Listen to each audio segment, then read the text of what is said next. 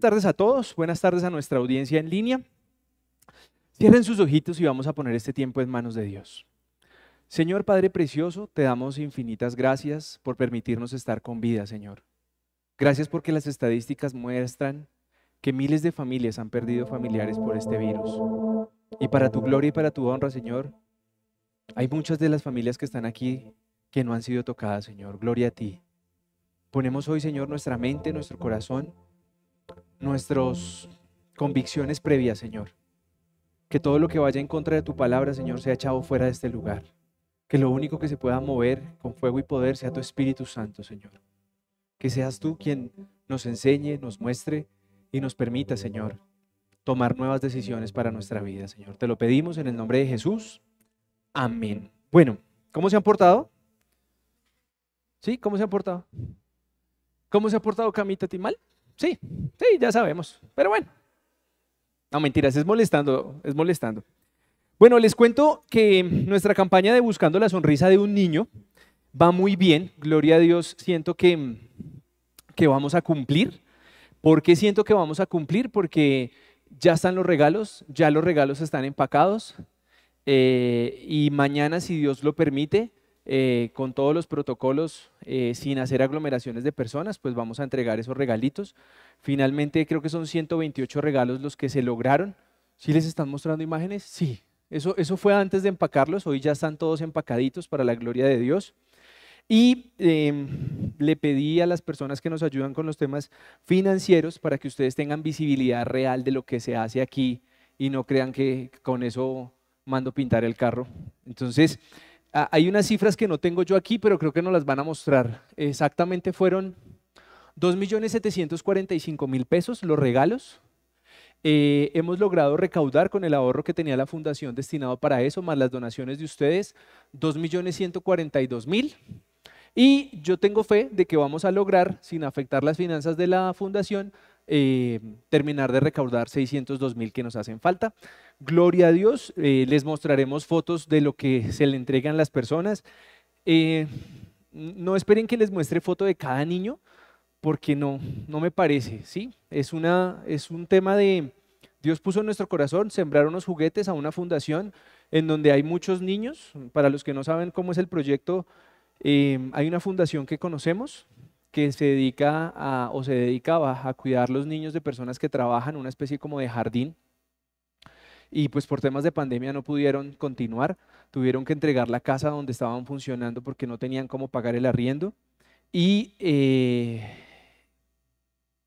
nosotros les ofrecimos ayudarle con algunos regalos, ellos nos mandaron la lista, ellos tienen niños desde meses, desde meses que cuidan hasta jóvenes de 17 años. Entonces, digamos que el, pacto inicial era de 3, a, de 3 a 6, pero un poquito abusivo yo, me corrí de 1 a 10.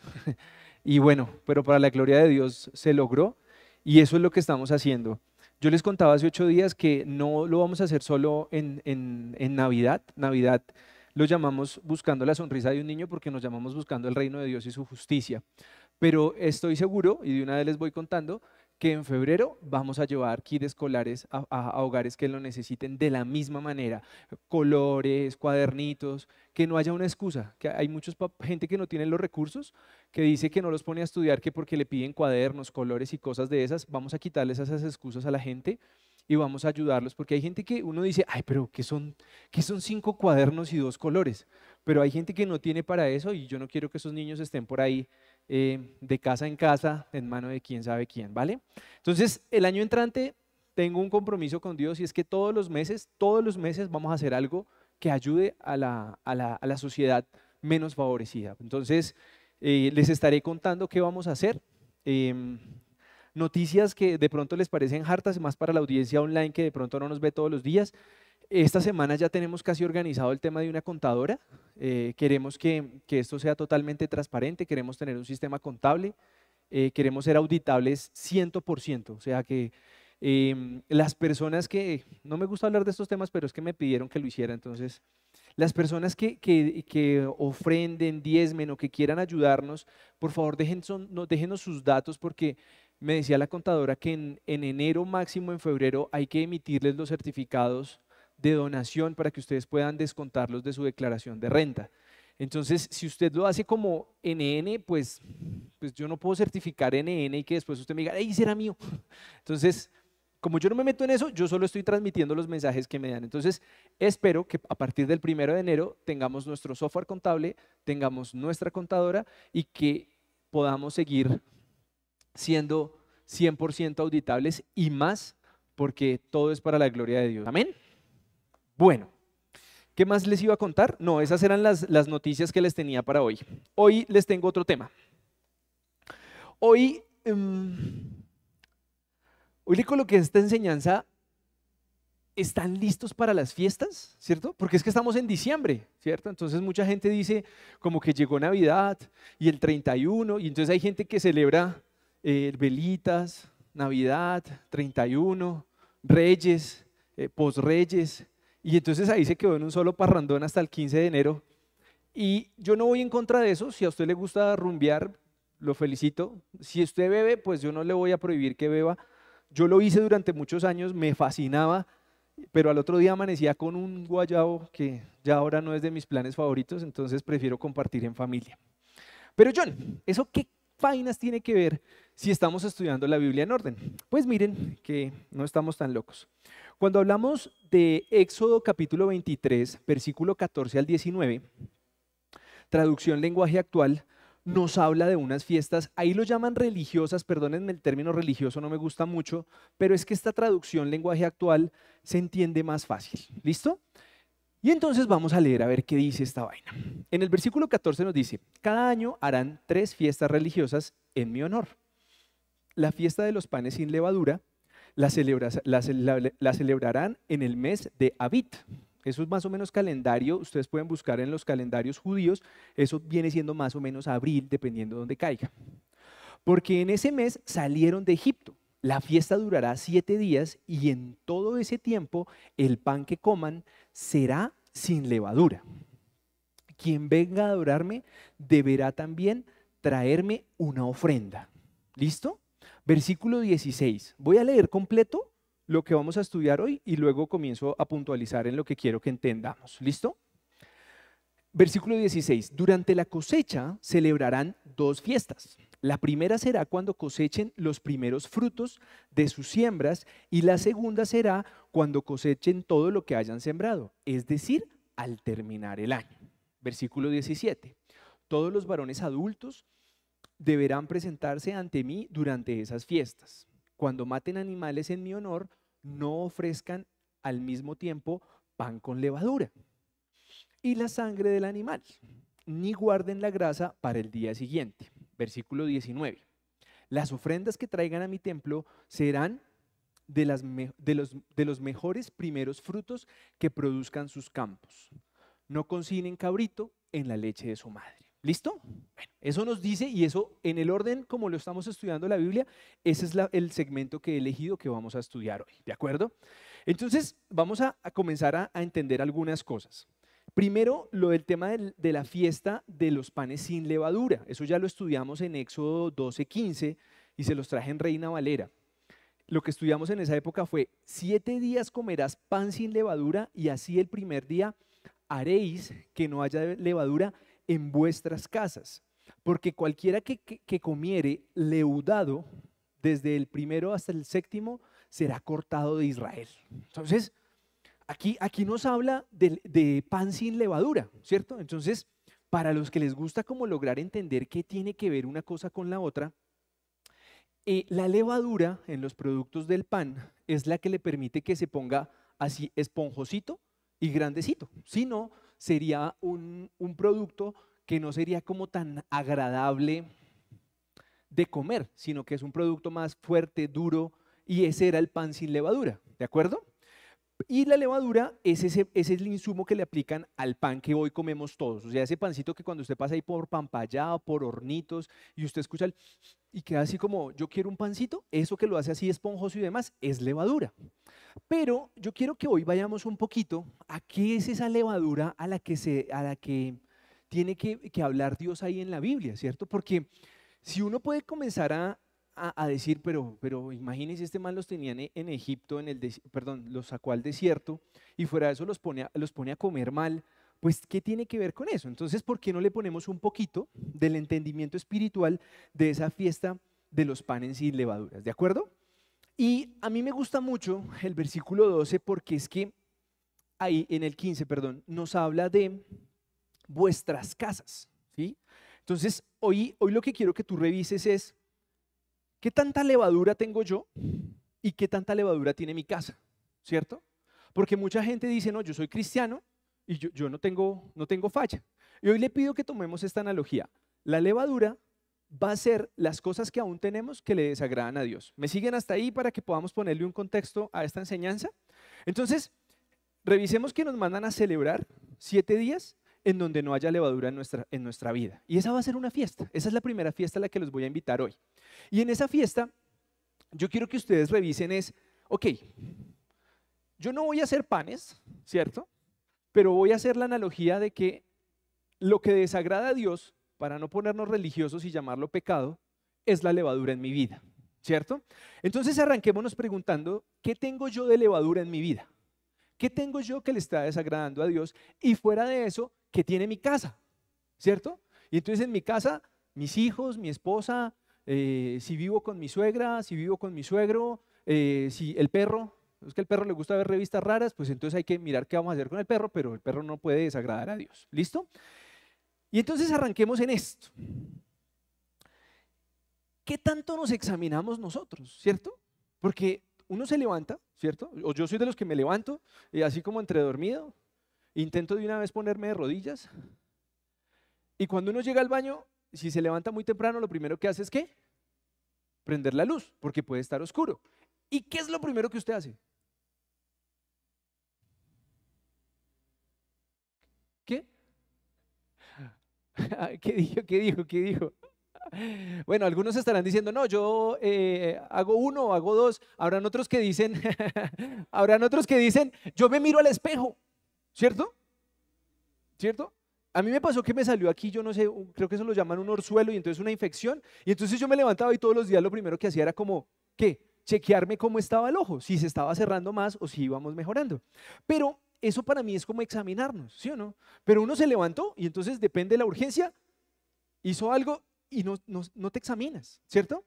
Entonces aquí hay una parte donde todos los seres humanos creo que nos examinamos, espero que, que no falle, pero después de que te duchas, desayunas y demás, la colonia o el perfume en las mujeres, ¿y qué hacen después? No jodas, ya. ¿Ninguno se mira al espejo? Sí, ah, ah, no, es que por pandemia no nos miramos al espejo. ¿Qué? La vanidad que llevamos por dentro todos los días es... Y, sí, entonces, ¿este pantalón sí me forma o este pantalón no me forma? Ay, es que ustedes qué creen. Eh, y eso es lo que pasa, ¿cierto? Nos vivimos examinando. Entonces, a mí me, a mí me dañaron la cabeza porque eh, con una persona que, que fue parte de mi formación, uno lo veía siempre con los zapatos intachables, ¿no?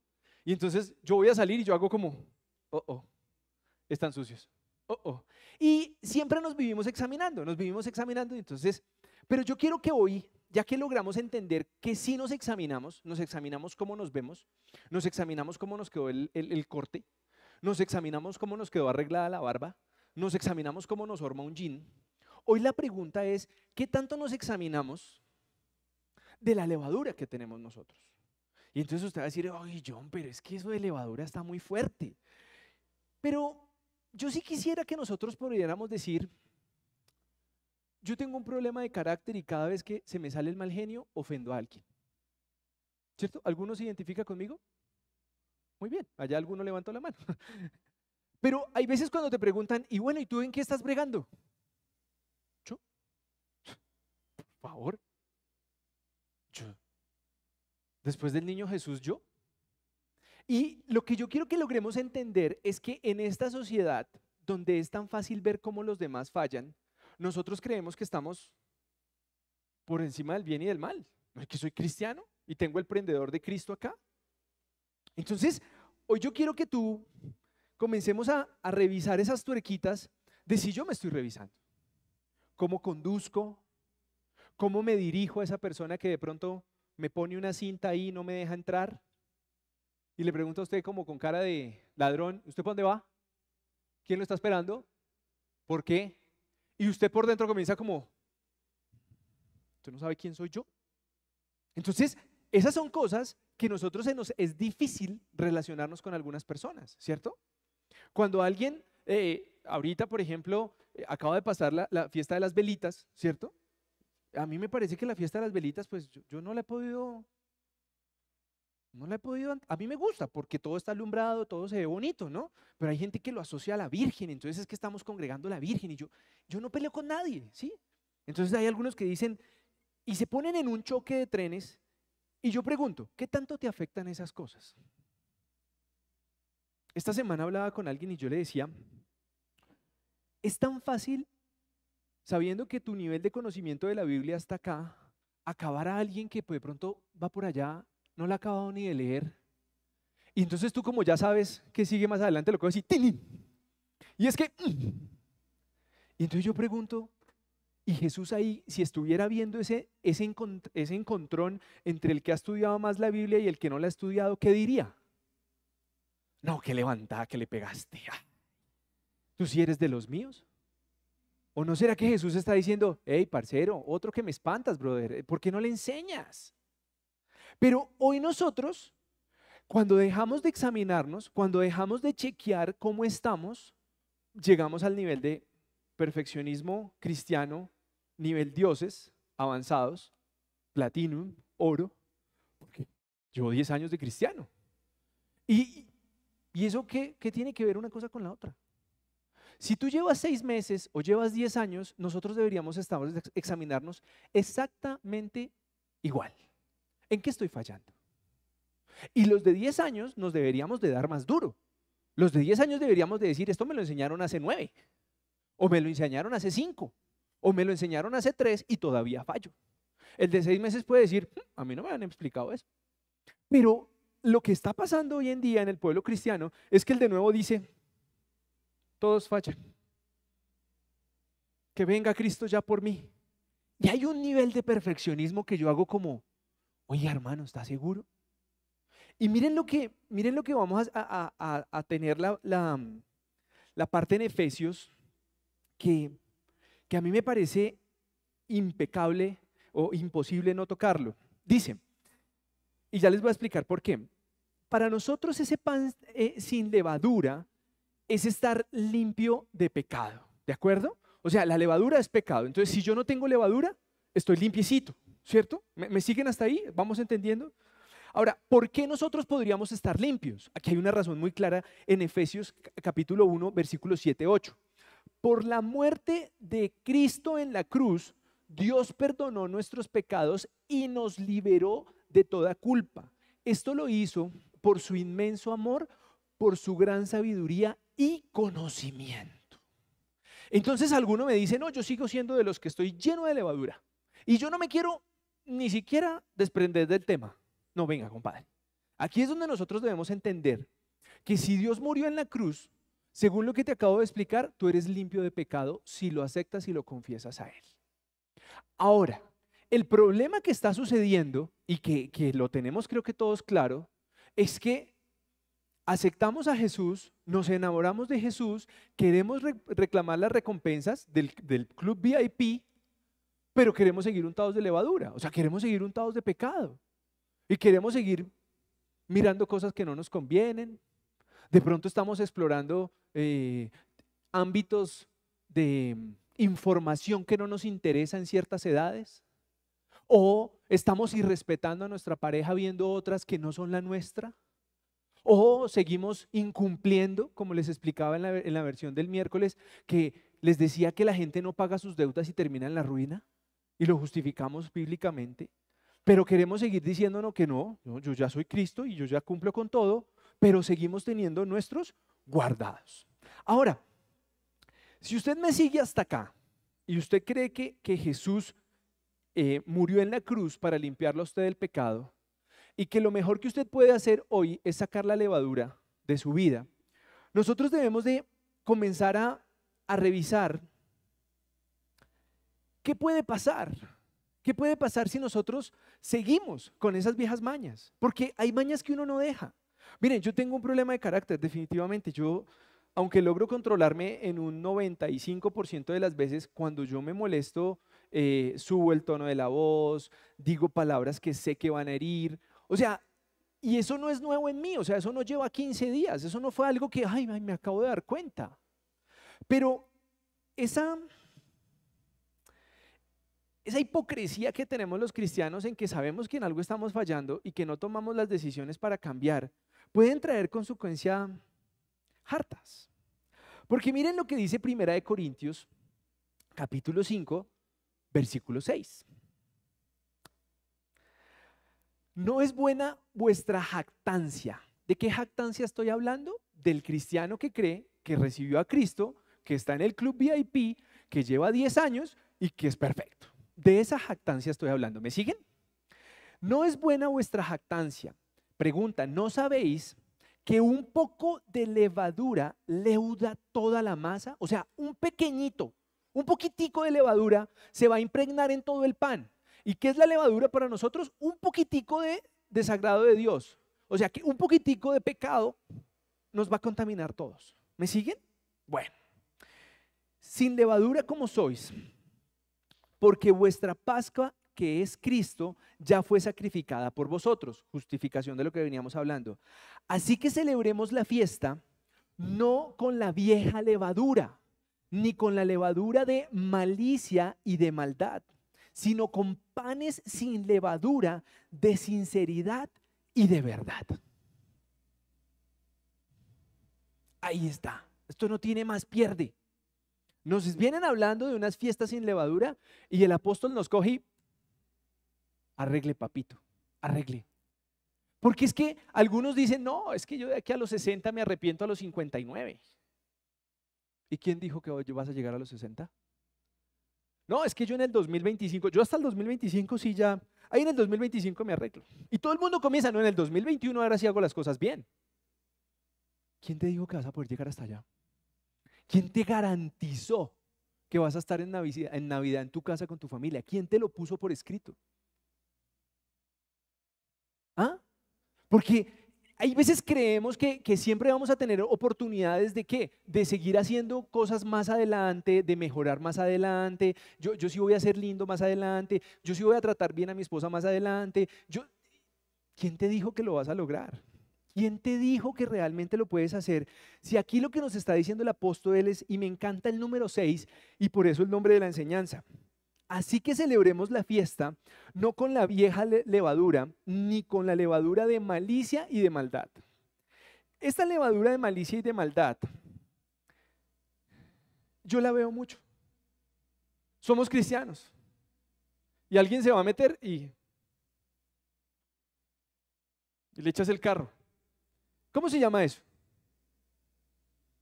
Maldad. Usted sabe. Usted sabe que, que, debería dar paso. Pero como estamos en el vivo y el bobo, ¿no? Ya les dije hace ocho días. Entonces la gente dice, ah, yo no me voy a dejar, acá de pendejo no me van a ver. Pero ese doble pensamiento y esa doble moral que tienes ahí, ¿qué te puedo decir, amigo? Tienes un poquito de levadura. Y ese poquito de levadura te va a contaminar, loco. Esa es la verdad. O uno se está limpiando o uno se está ensuciando. Pero ese tema de que no, yo solo me ensucié hasta aquí, ya eso no pasa nada. Haga el ejercicio. Llegue a su casa, llegue a su casa y diga, me voy a mojar la camisa, el puño de la camisa, voy a colocarlo en agua. Y usted mete el puño de la camisa en agua, hasta el bordecito, exactamente hasta el borde, hágalo. Y me dice qué pasa después de haber humedecido hasta el puño. El agua va a subir. Porque la mancha, el pecadito, el pendiente que tenemos no está quieto. El pendiente que tenemos va a seguir avanzando en tu vida. Entonces tú me dices, no, lo que pasa es que yo estoy en un grupo de amigos chéveres donde mandan chistes, chistes verdes, pero no, eso no pasa nada. Entonces después un amigo de chistes verdes le dio por mandar fotos, fotos de escasa ropa. Entonces dice, ah, pero es que son mis amigos, son esos amigos de, la infancia, de, somos de sangre. Y entonces después ya no le pareció bien una foto sino un video. Y así comienzan las cosas a dañar la mente de la gente. Y es de lo que yo quiero que Vamos supuestamente, socialmente, a celebrar el nacimiento de Jesús. ¿Y nosotros qué tan limpios estamos para la, venida de Jesús? Ven, entra en mi casa. Y nos decía el versículo, el versículo del 23, no me acuerdo cuál, ahorita lo rehuso, que no solo somos nosotros, y es nuestra casa. Porque el tema es que ahora con esta sociedad tan políticamente correcta que ahora los niños pueden hacer lo que quieran, bebé, trae a la novia para que no se vayan allá a lugares feos, tráela acá a la casa, bebé. No, yo, yo, yo estoy listo para que Cristo venga. ¿Y tus hijos? Eh. Loco, el mensaje es que, y hombres, aquí las mujeres hagan de cuenta que después le darán su parte, pero aquí, hermano, nosotros respondemos por la casa. Si hay algo mal que está en nuestra casa, es culpa nuestra. Si, si alguno le dio por fumar marihuana en nuestra casa, es culpa nuestra, punto. No, que es que es, mi, que es el sobrino de yo no sé quién, es culpa tuya, hermano, punto. No te defiendan más. No, pero es que me lo trajeron de invitado. ¿Y tú por qué no estabas pendiente de él? ¿Por qué no te diste cuenta que es un muchacho que le hace falta amor? ¿Por qué no te diste cuenta que, le hace falta un papá que esté pendiente de él? ¿Por qué no le invitaste a tomarse un café, a hablarle de Cristo? ¿Por qué no le mostraste que tú puedes tener un testimonio? ¿Por qué no le mostraste que no necesita la pornografía? ¿Por qué no le mostraste que no necesita las malas palabras? Pero la gente le fascina hoy en día eso. Es culpa de la mamá y del papá que no le enseñan. Mi mamá y mi papá no me enseñaron de Cristo. Y Dios utilizó otras personas para enseñarme. Y yo siento que hoy nuestra responsabilidad es que persona que no esté en nuestra casa, pues tiene que cambiar también. Ay, no, es que yo sí no me meto en problemas, yo no le digo nada a nadie porque allá hay su vida. Yo quisiera ver la cara de más de uno cuando llegues tú al cielo y te digan, a ver, doctor, te mandé a tu sobrina, te diste cuenta que le gustaba el mundo fácil, te diste cuenta que le gustaban las pepas. ¿Qué hiciste? Ah, no, yo no me metí porque la mamá iba y se ponía brava. Yo quisiera ver tu cara, que te dijeran, oye, esa era una ovejita mía. Esa ovejita te necesitaba. Yo me encargué de que tú estuvieras capacitado para poder hablarle con amor a esa persona y no juzgarla. Pero nuestra sociedad políticamente correcta dice, ay no, yo, no me meto, allá verá. Allá verá qué. ¿Te estoy diciendo que vas y la cojas a juete? ¿Te estoy diciendo que vayas y la insultes? No. Te estoy diciendo que te sientes a conocer el porqué del vacío, de por qué necesita el alcohol de por qué entrega su cuerpo a busca de amor a otras personas que no le van a dar eso. Y es de lo que yo hablo cuando nosotros tenemos que responder por una casa. Hoy nos encargamos de que la nevera esté llena. Ay, le tengo la nevera llena, chino, coma lo que quiera, eso sí. ¿Qué fue lo que dijo que quería PlayStation? Cómpralo, cómpralo. Y el chino está en PlayStation hablándose a full groserías en todos los juegos y y mi hijo, ¿y qué es lo que están haciendo ahí? Jugando, papá. Cierra la puerta, cierra la puerta, papá, cierra. ¿De qué estamos hablando? ¿Cuál es el wow testimonio de los cristianos? Ay, pero es que eso, eso, eso más adelante va a pasar. Es que es porque es chiquito. No, no. Cuando uno coge un vicio, sin Cristo es muy difícil dejarlo. Y cuando uno coge vicios sin poder realmente conocer de Dios, uno encuentra miles de excusas. A mí me gustaba el trago y me gustaba el trago que por despecho, eh, por mi papá, por mi mamá, por mi hermano, o sea, la excusa es cualquiera. Pero la única real falta era la falta del amor de Dios en mi vida. Y eso es lo que nosotros debemos entender hoy, que a eso estamos llamados cuando nos hablan a nosotros de que nosotros estemos sin levadura y que nuestra casa esté sin levadura. Ahora, voy a la segunda parte si no me regañan. Volvemos a Éxodo 23, versículo 16, si memoria no estoy mal. Y es la segunda parte de las fiestas, ¿cierto? Ahí nos está hablando Dios de que hay tres fiestas. La fiesta sin levadura, que ya creo que quedó clara, ya la expliqué. Y ahora dice, durante la cosecha celebrarás dos fiestas. La primera será cuando cosechen los, primeros frutos de tus siembras y la segunda será cuando cosechen todo lo que hayan sembrado, es decir, al terminar el año. A mí me da una risa y quiero que, me entiendan este mensaje. Yo, yo aquí no vengo a pedir plata, eso no es mi función acá. Dios verá qué hace con las finanzas de este lugar. Pero a mí me fascina cuando la gente quiere invertir en algo, ¿cierto? Y entonces, en ese pensamiento traqueto, que hay en Colombia, se espera que tú inviertes 20 mil y te tienen que salir un millón al otro día, ¿cierto? Y por eso algunos otros negocios de los cuales no voy a hablar porque me meto en problemas, tienen cabida en esta sociedad y están así. Usted invita a gente a hablar de Cristo y llenar un salón de 50 personas es un camello. Pero dígale que va a ganar plata fácil y que usted invierte mil y que el lunes tiene 1500 y mire, haría la fila afuera. Tocaría buscar ballet parking porque llegarían hasta en, en carros de último modelo. Y la gente no ha entendido que cuando Dios te da a ti algo para sembrar, la gratitud tuya es lo que realmente va a permitir que ese negocio prospere. Pero usted, yo recuerdo que el primer negocio de nuestra empresa fueron unas memorias USB. Me acuerdo tanto porque poderlo facturar fue un garro en el año 2006. Y yo recuerdo tanto que sin ser cristianos ese día decíamos, qué rico. Había un sentimiento de gratitud. Pero yo veo cómo Dios ha dado a hombres para montar empresas, para abrir oficinas, para hacer unos megasitios virtuales con unas oficinas hermosas, divisiones en vidrio, cámaras de vigilancia, en los mejores edificios del país. Y hacen la primera venta y hacen como chimbo, ¿no? O poquito. ¿Qué corazón tan picho? Tienes que esperar a ver un millón de dólares en el banco para decirle gloria a Dios. Ahí es donde nosotros estamos fallando porque la gente quiere arrancar con negocios que sean así. ¿Quién dijo, compañeros?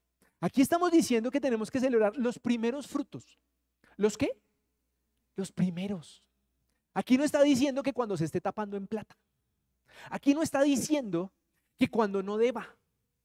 Pero nuestra mentalidad, porque la verdad esto lo hizo el narcotráfico en este país, en donde la sociedad cree que el camino fácil y el camino del atajo solucionan todo. Entonces cuando tú le dices a una persona, constituye tu empresa, organiza las finanzas, eh, haz, facturación electrónica, cumple con todos los temas de ley, regístrate donde tengas que registrarte. ¿Qué es lo primero que piensa el colombiano? Uy, qué mamera. No somos un local. No hizo al contado, al contado. Y la gente pregunta que por qué no prospera. Y venden algo y comienzan a decir, lo hubiera vendido más caro, ¿no? Mire, me quedaron solo 50 mil. Y esto yo lo he escuchado. He escuchado de gente desagradecida que no entiende que Dios está mirando qué tanto eres tú humilde. Porque les aseguro que eh, pueden buscar, en, todos en internet pueden buscar que Apple, que Google, que Microsoft, que todas las multinacionales que hoy todo el mundo hace, wow, Comenzaron en un garaje, compañero. Comenzaron en una oficina de un metro por un metro. En un escritorio donde estaba escrito a mano el nombre de la, marca. Pero la gente que espera, la fachada, compadre, la levadura, vernos grandes, fuertes, inflados. Yo si monto es una oficina en el World Trade Center. A mí que hijo de madre que no tenga con qué pagar el arriendo. Pero yo tengo es que chicanear para que me compren. ¿De qué estamos hablando? Yo quiero que toda la gente emprenda. Escúcheme bien todos, los jóvenes, estudien y emprendan. Emprendan y estudien, como quieran, pero emprendan. Porque en esta sociedad, en donde el dinero fácil se cree que es el guau, nos tiene jodidos el creer que todo es poco. Y Dios nos está diciendo, celebra cuando en tu cosecha, cuando en tu negocio, hayan los primeros frutos. Los primeros frutos. ¿Y cuando qué? Cuando se acabe la cosecha. Hay muchos negocios de nosotros que no son eh, cíclicos, ¿no? Como de que siembro, recojo, vendo, abono y vuelvo y siembro. Así funcionaba antes. La Biblia está hablando de ese tema. Pero nosotros sí tenemos cómo hacer algunos cortes. ¿Cómo hacer un corte ahorita a final de año? Todos tienen que hacer un balance de cómo les fue al final de año. Y muchos dicen, no, este año tan picho. Y es que aquí le está diciendo que solo cuando la cosecha haya sido bonita.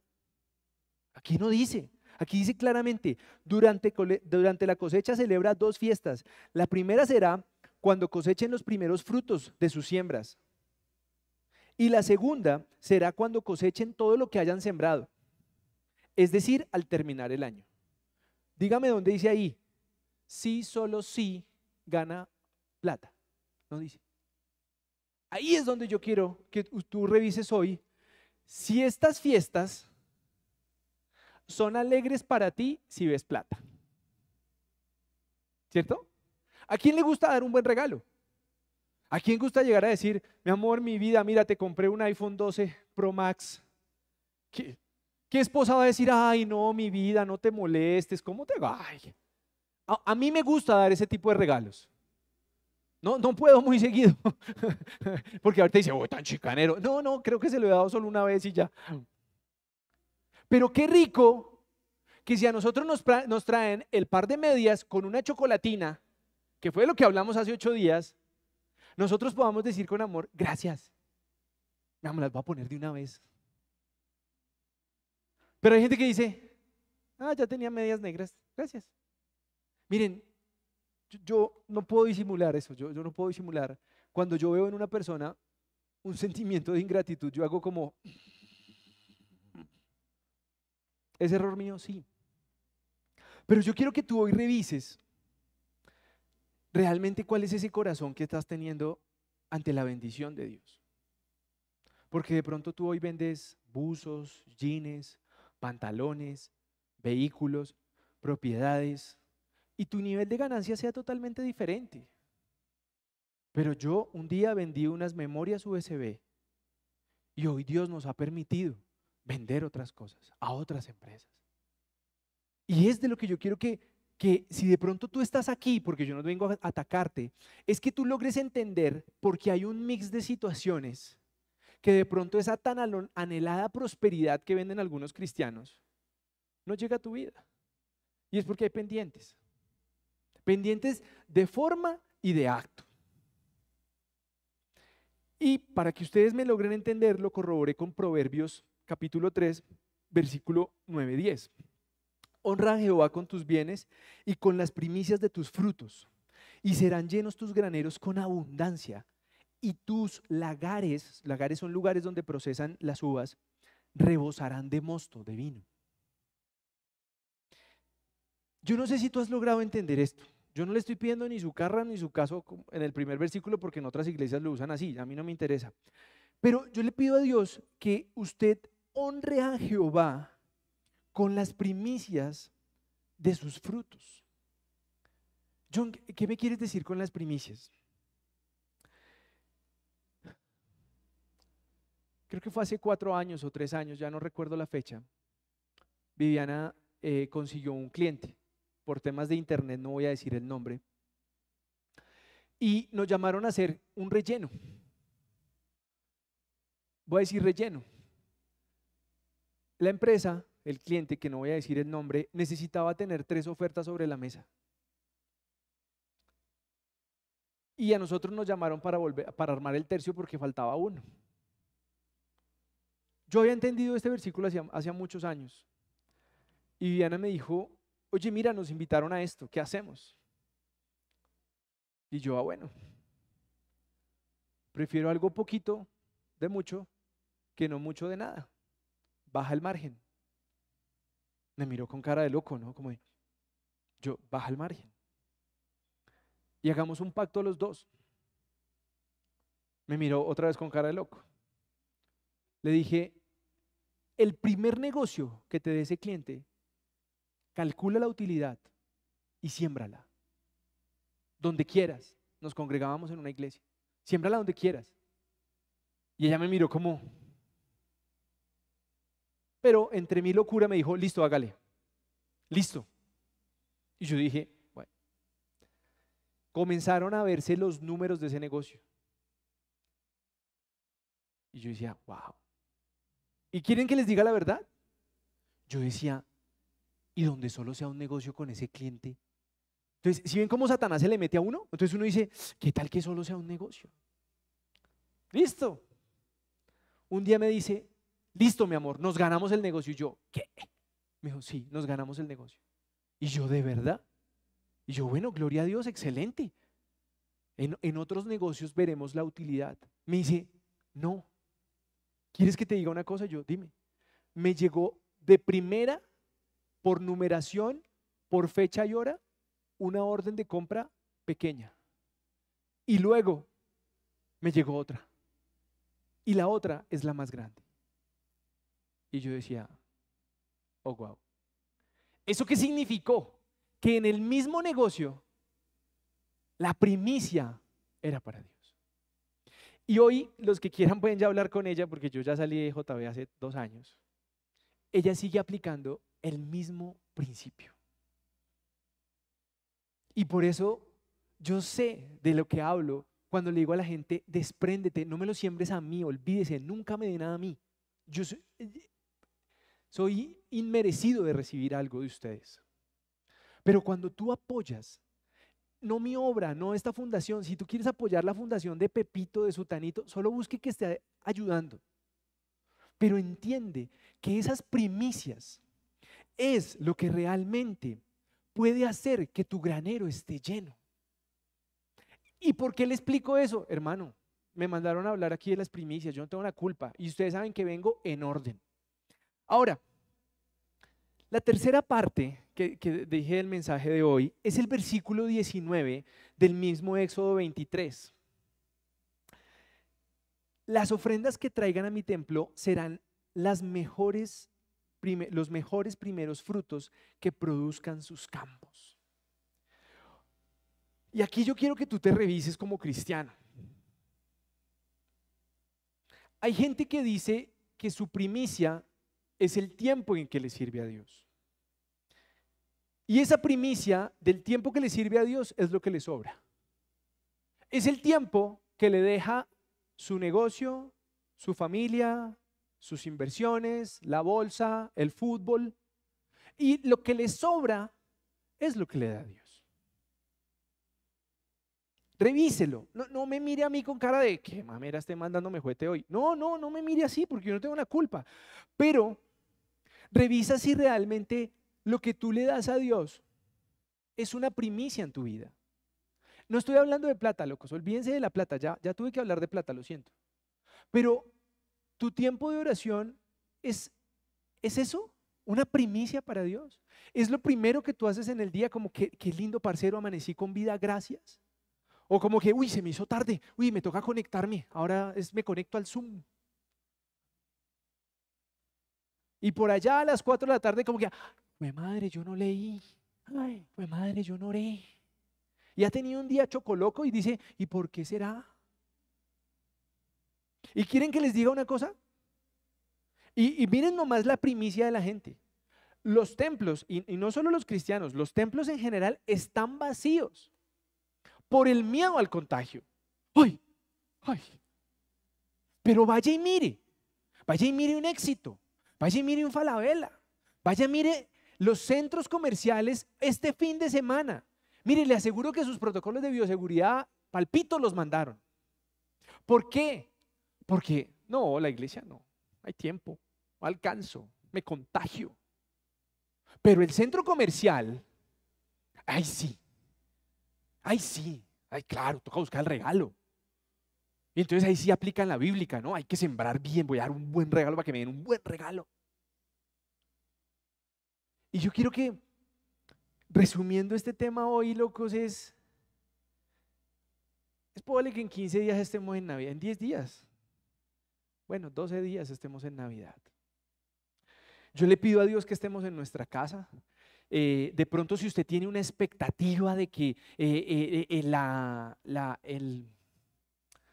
la, reunión de Nochebuena y la reunión de auguros y, y prodigios para el 2021, no, parcero, yo quiero que esté en su casa, que se disfrute a su familia, que si quiere comer salchichón, coma salchichón y no tarjetee un pavo. Y aquí vamos a hacer, creo que nuestro último servicio es el 20 y punta, 26 creo que es, y la primera semana si se puede ir a descansar, descanse. Yo creo que me voy a desconectar una semanita. Pero yo quiero que usted entienda que para tener templos repletos de gente, yo les digo que Jesús ya lo cerró. Los enanitos que estamos intentando predicar un evangelio en lo posible sin meterle basura, vamos creciendo. Hace ocho días nos, acompañaban más que nunca, más que nunca en toda la pandemia. 17 personas en vivo. Algunos dicen, no, pero 17, poquito. Eso para nosotros que hemos visto cuatro, es un crecimiento. Y no es porque nosotros lo hagamos, es porque a Dios le plació y punto. Man le dijo a 17 personas, va, conéctense y se conectaron. Pero yo quiero que tú revises que en tus fiestas tú puedas estar listo, sin levadura. Si tienes un poquito de levadura por ahí, sácala de una vez. Dile, Señor, yo necesito un regalo tuyo este año. Necesito sacar estas palabrotas de mi boca. Necesito que esto que me hace reaccionar mal salga de mí. Necesito ser un hombre y una mujer agradecida. Necesito ser un joven agradecido, que si mi papá me da un par de medias, yo sepa dar las gracias. Y no me quede diciendo, ¿y la PlayStation 5 dónde está?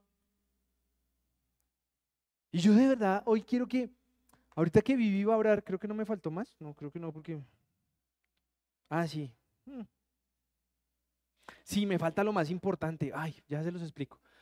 Yo quiero que ustedes me logren entender este mensaje como Locos, quiero que el pecado, la amargura, salga de nuestra vida. Quiero esas dos cosas. El pecado, por sencillo que sea, el grupito de amigos que mandan chistes pendejos. Ah, no, pero es que solo mandan chistes feministas. Igual, parce, está casado con una esposa. O si no, entonces cásese con un man. Que se burlan. Saquemos esas cosas que nos están contaminando. Que es que nos volvimos, nos volvimos murmuradores con los estados de WhatsApp. Hermano, deshabilite, su, miradera de estado de WhatsApp, no sé. O deshabilite su Facebook. Si, si usted mira los tiempos de su Facebook y son ocho horas, hay algo que está mal. Pero tenemos adicciones que hoy se camuflan muy, muy políticamente, ¿no? No, es que qué más en la pandemia.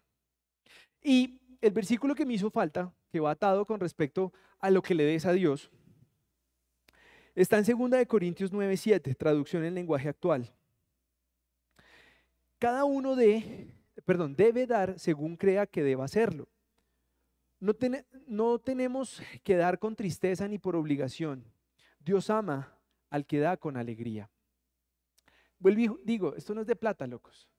Pero si tú le das un tiempo a Dios, una hora, hazlo con alegría, hazlo con gozo.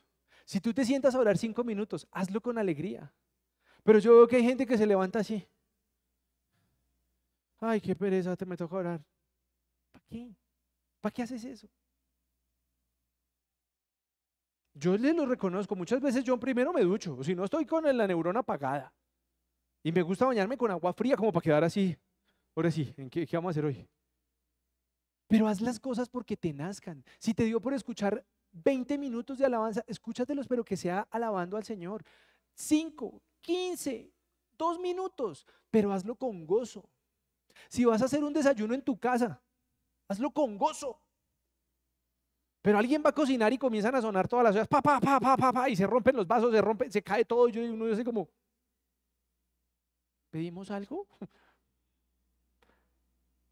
Eso es de lo que yo estoy hablando, locos. Y es que este tema de cuando yo les hablo de Dios, que quiero que lo apliquen en sus casas, es porque estoy mamado de ver cómo los cristianos se separan.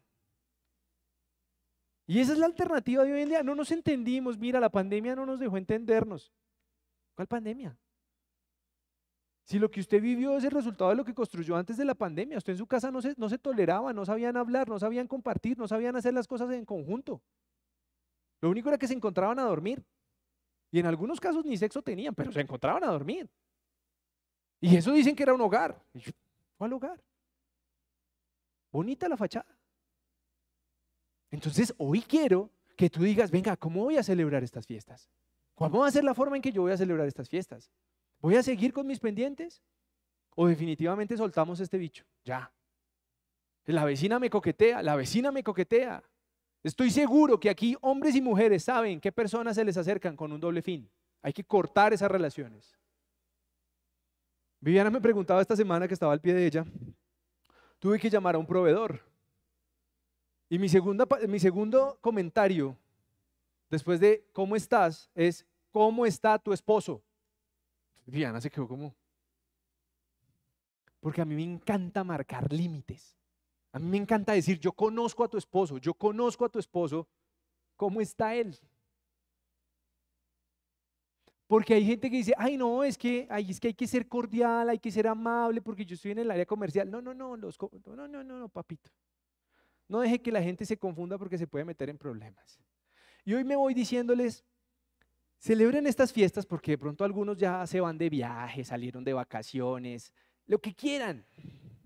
Pero celebren estas fiestas de una manera bacana. Que usted pueda decirle feliz Navidad a alguien. Y que usted sepa que levadura mm, mm, no hay. No, ya está, mire, ya está. Un ayunito antes de Navidad, qué rico. Lo levantamos en Navidad comiendo buñuelito y natilla. Pero nos encanta vivir en una zona de confort en donde cambiar no es una alternativa. Nos encanta vivir en esa zona de queja donde la falta de prosperidad es culpa de todo menos de nosotros. Y tenemos un sentimiento de, ay, qué mamera, tan poquito. Ay, este negocio no salió. Y yo lo que hoy quiero que ustedes hagan es que logren entender que todo lo que les he explicado en los últimos tres servicios no es una obligación, parceros. Se los repito. Dios le dijo a Moisés, vaya pregúntele al pueblo de Israel que si quiere hacer esto conmigo. ¿Y qué dijeron? Sí acepto. Nosotros somos los que definimos si aceptamos o no. Entonces, los bendigo y le pido que a Dios que nos permita sacar la levadura de nuestras vidas y sobre todo la amargura. La amargura que nos hace tener en poca estima las bendiciones que Él nos ha dado. Amén.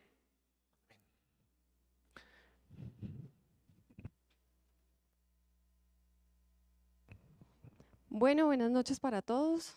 Acomódense ahí en la silla, tranquilos.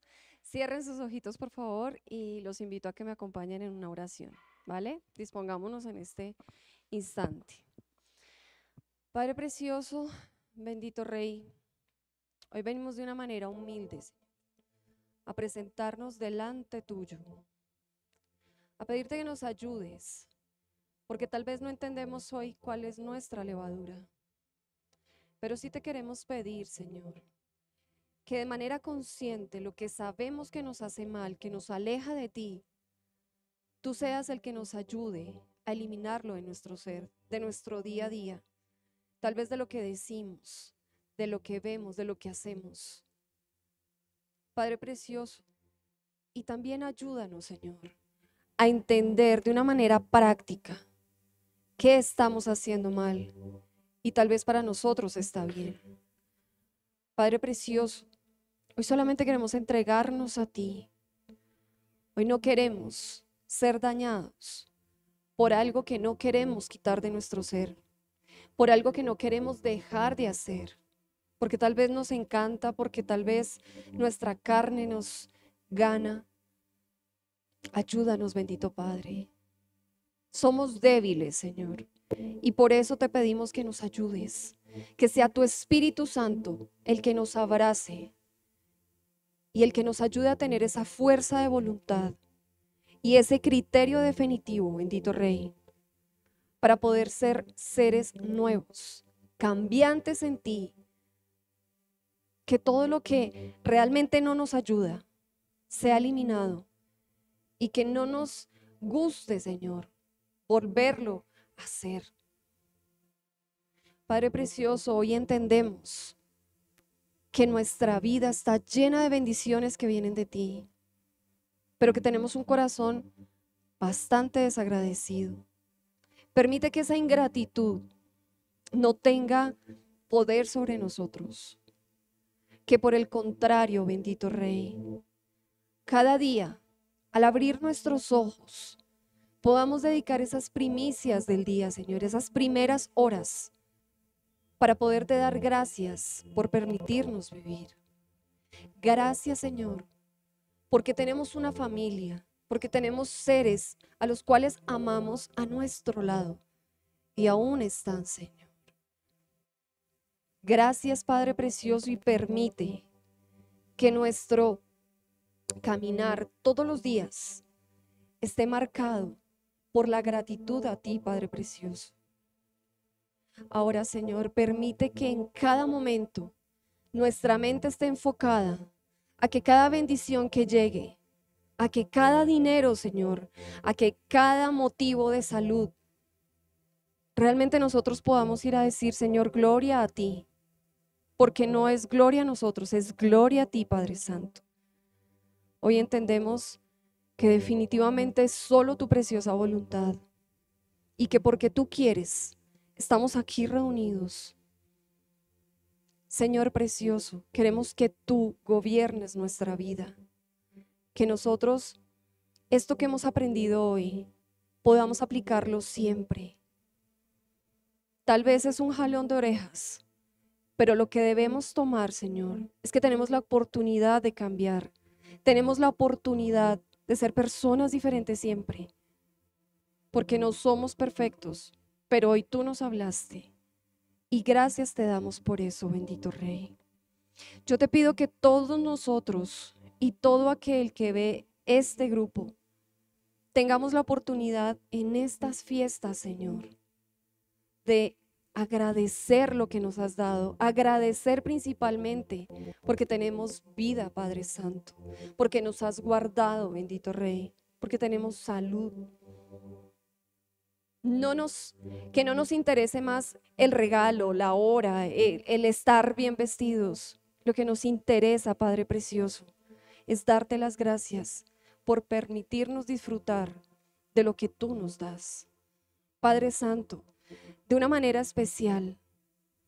Esperamos que también al recibir el siguiente año podamos dedicar esos primeros minutos a darte gracias, Señor, a hablar contigo. Antes que pedirte, Señor, tenemos que agradecer. Por eso, bendito Rey, disponemos nuestro corazón, nuestra mente y te damos el control para que en cada momento que salga eso que a ti no te gusta, Señor, de cada uno de nosotros, tengamos esa alerta e inmediatamente podamos remediar. Gracias bendito Padre por todo lo que tú has hecho en este día, porque entendemos que hoy vamos a hacer las cosas totalmente diferentes a lo que venimos, a lo que venimos haciendo día tras día. Padre precioso, glorificamos tu nombre, Señor. Ahora, Padre Santo, te damos gracias también por todo lo que tú has hecho por todos los días anteriores, no solo por la semana anterior, Señor, sino por todo lo que tú has permitido, porque entendemos que solo tu voluntad. Gracias, Señor, porque no nos hemos molestado por lo que nos puede pasar mal, porque de cada una de esas cosas nosotros aprendemos. Y por eso hoy estamos aquí, delante tuyo, Señor, y queremos decirte que te recibimos, bendito Rey. Te declaramos como nuestro único Señor y suficiente Salvador. Gracias por enviar a tu único Hijo a morir en una cruz por el perdón de nuestros pecados. Hoy entendemos que tenemos vida eterna a través de esta oración, bendito Rey, y de esta declaración, Padre Santo. Gracias, Señor, por todo lo que viene porque como venga lo vamos a aceptar, bendito Rey.